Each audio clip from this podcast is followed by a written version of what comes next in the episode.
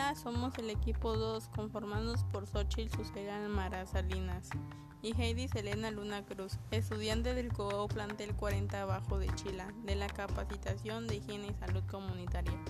Hoy hablaremos sobre dos temas. Del, el primero es la República Federal y la Constitución de 1824 y el segundo es el gobierno centralista y la Constitución de 1836.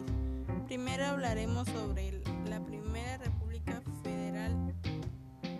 lo cual es la primera ocasión que se instauró el régimen federal como forma del gobierno del Estado mexicano.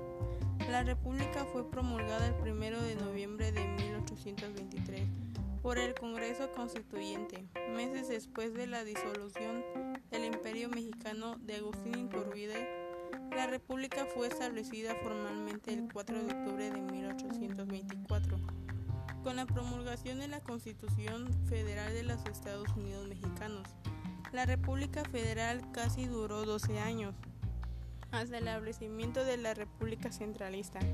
El 23 de octubre de 1835 fue una experiencia corta, caracterizado por inestabilidad política, social y violencia.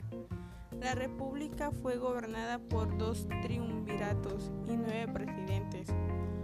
José Miguel Ramón Andacto Fernández y Félix, mejor conocido como Guadalupe Victoria, fue el único presidente que completó su mandato constitucional durante este periodo.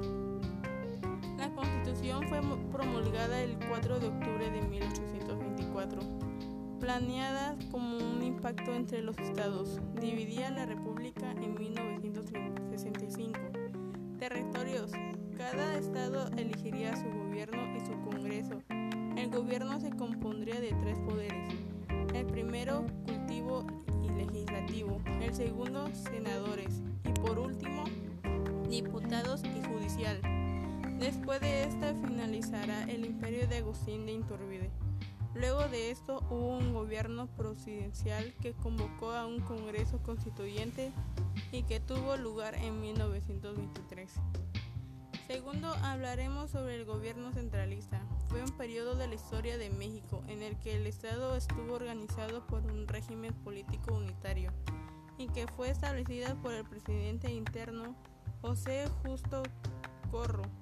Y el 30 de diciembre de 1836, con la promulgación de las siete leyes constitucionales, esta república centralista duró casi 11 años. Esto cambió cuando el presidente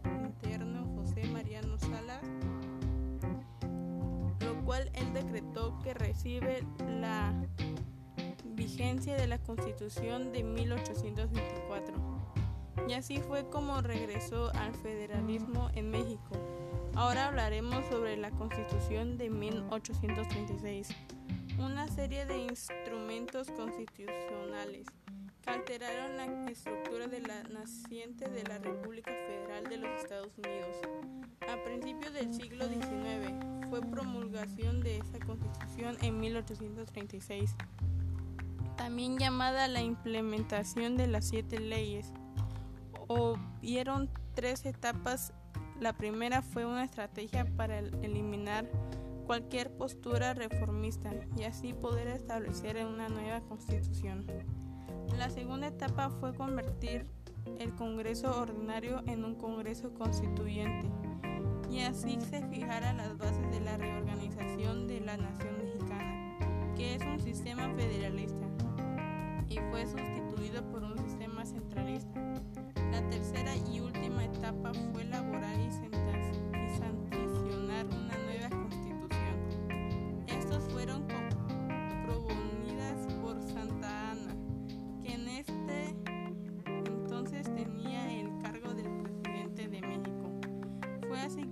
durante todo